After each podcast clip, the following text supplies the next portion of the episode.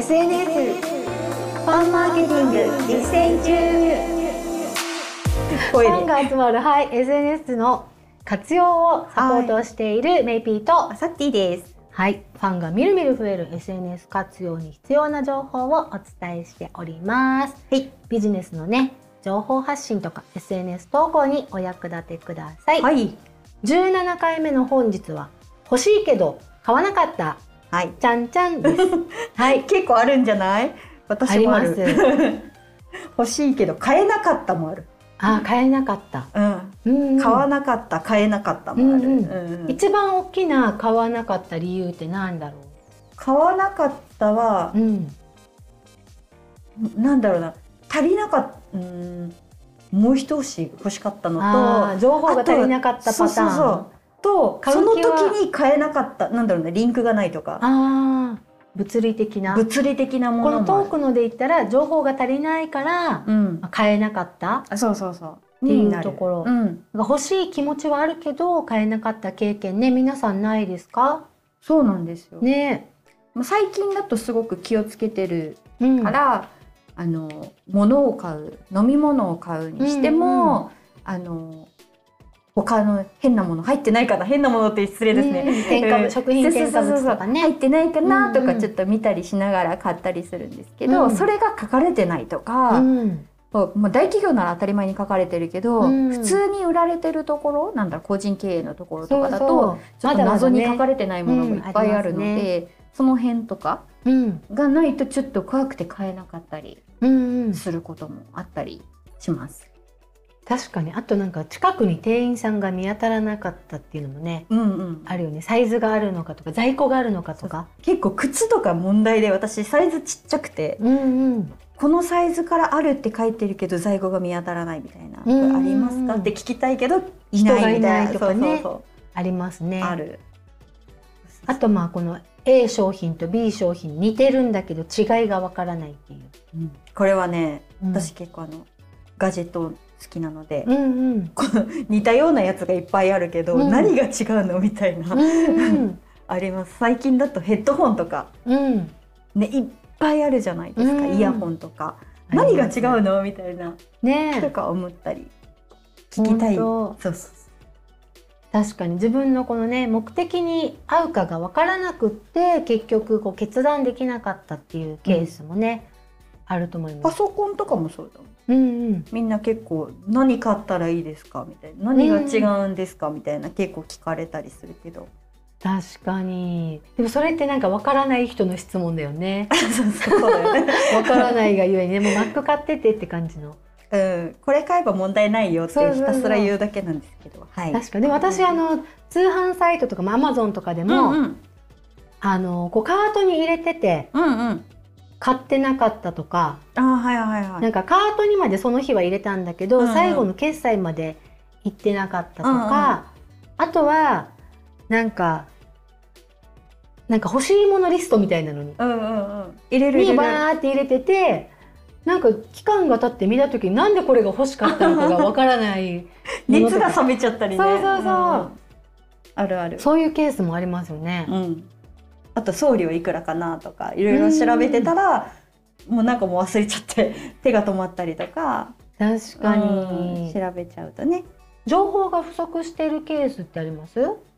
情報が不足してるケースって、うんあれですあのチラシとかでさ、うん生き方なんだどこどこで開催しますとかってようんくお知らせイベントとかでさあるけどうん、これどこみたいなあどうやって行くのみたいなのを自分で調べなきゃいけないっていうのが結構あったりするのであ、そこはちょっと丁寧にこうアクセスマップ載せるとか住所載せるとか、住所載せるの大事かも。ね、うんやるとこう一気にお申し込みが上がるかなと。そうそう私もこの間あの申し込んだやつで、うんあの Google のこのなんかマップのリンクが送られてきたんですよ。うん、でも土地勘がないからそもそもどこかがわからない。確かに地図で開いて 出てきてこれはどこみたいな左側海は分かったみたいな 海沿る。いなのは分かったけどここはどこみたいなちょっと住所欲しかったですね。どこのインターで降りたら近いのとかうんううなんか那覇からどれぐらいとかなんかそういうのねあるとやっぱり助かるなって自分もなんと思いました。なく不安はなくなりますよね。そうそう、うんうん。そういうところ結構最近はねだからうちが募集するものとかも、まあ、住所とあの地図を載せるようにねうん。してますけどやっぱこれなんか揃ってないとちょっと不安かも。うんうんうん。うんうんそうそう、ですねそういうのがでそれを自分のねお客ん、さんにされてるってことは、うん。この買うっていうタイミングを先延ばしにされてる状態だよっていうのもねそうなんですよ。しながら。でささっきのカートに入れてて忘れちゃって、うん。うんなんでこれ入れてたんだろうみたいな。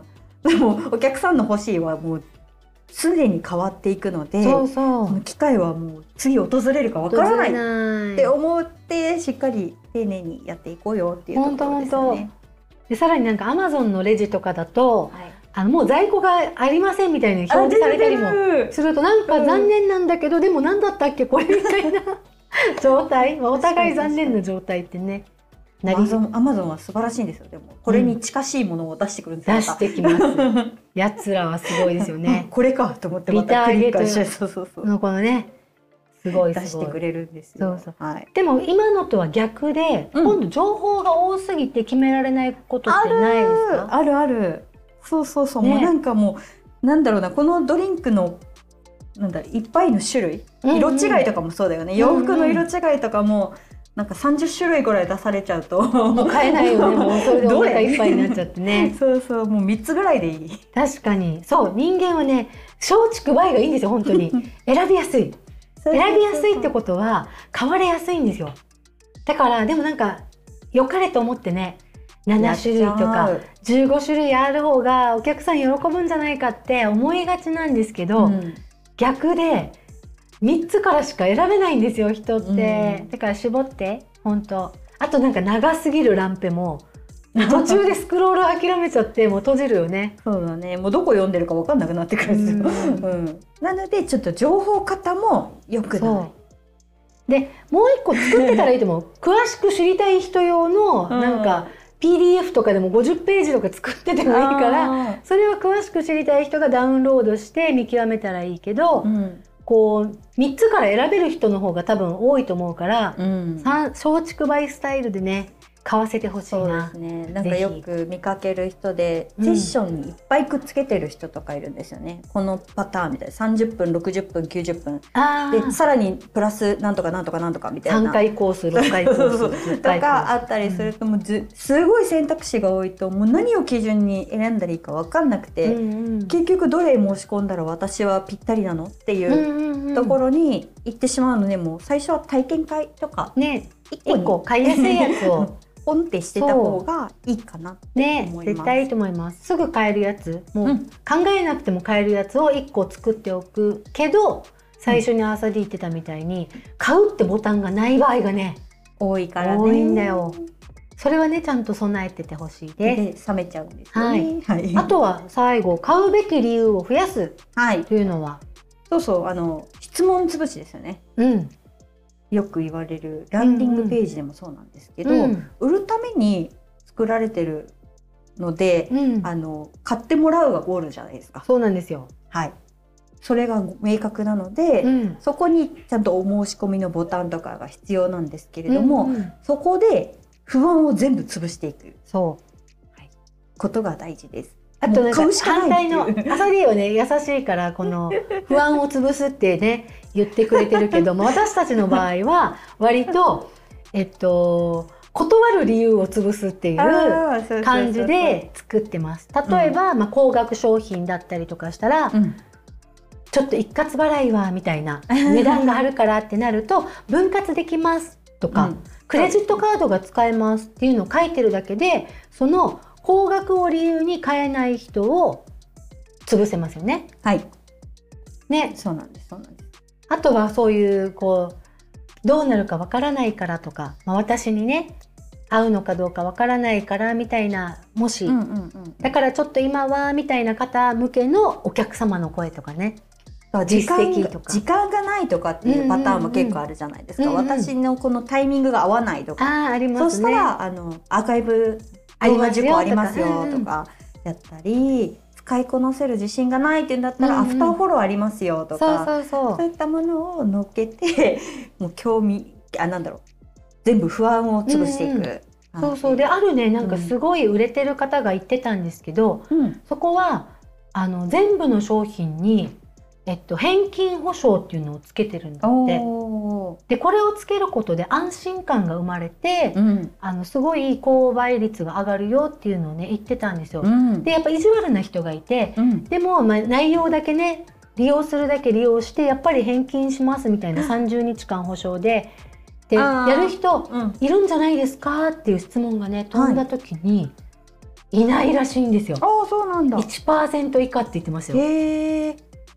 やっぱ日本人って使ったら返金って言いづらいのかな、ねえ。でもまあ1%はねいるから、まあ、それの、まあ、それの比率を今度潰していけばいいのかなと思って。なるほど。1回目買いやすくしてあげるっていうあのものをこう要素を増やすっていうのすごい大事なんだなってね最近思いました。まあそれだけうん、内容が良ければそ返金されることもないし、うんうん。言われることもないですよう、ね、うんうん、はい、なのでねそういうねあの断る理由を潰す、うん、まあ、朝カッティ的に言うと買うべき理由を増やす そうそうそうそう。ちょっとプラスで書いたけどねここはね、そっちをね、うん。あの皆さんも導入されるともっとねこの購入率っていうのね上がるかもしれません、うん。今日のまとめは情報が足りないと買えないしうん、多すぎても決められないし。が3つですよね。3つぐらいに3つにね絞って小竹梅にするっていうの、はいあとはこう買うべき理由を増やしてあげる。っていうはいところまとめるとすごいね、これだって投稿でもランペでもそうじゃない？そうそうそう。全部ねそう。全部にそれってあの全部っていうとまた変ですけどね、うんうん、どの場面でもはい、なんか使えるうん。情報っていうか、まあ、基本の部分だよね。そうそうこのポイントを押さえると購買率が上がるよっていうものになってますので、ぜひ試してみてください。はい、ははいい、このチャンネルではコメントや質問も受け付けています。またトークテーマも募集していますので、メッセージお待ちしています。SNS ファンマーケティング実践中の企画は WebMaTV、そして制作はクリックボイス沖縄でお送りしました。最後まで聞いていただいてありがとうございます。はい、ありがとうございます。またねまたね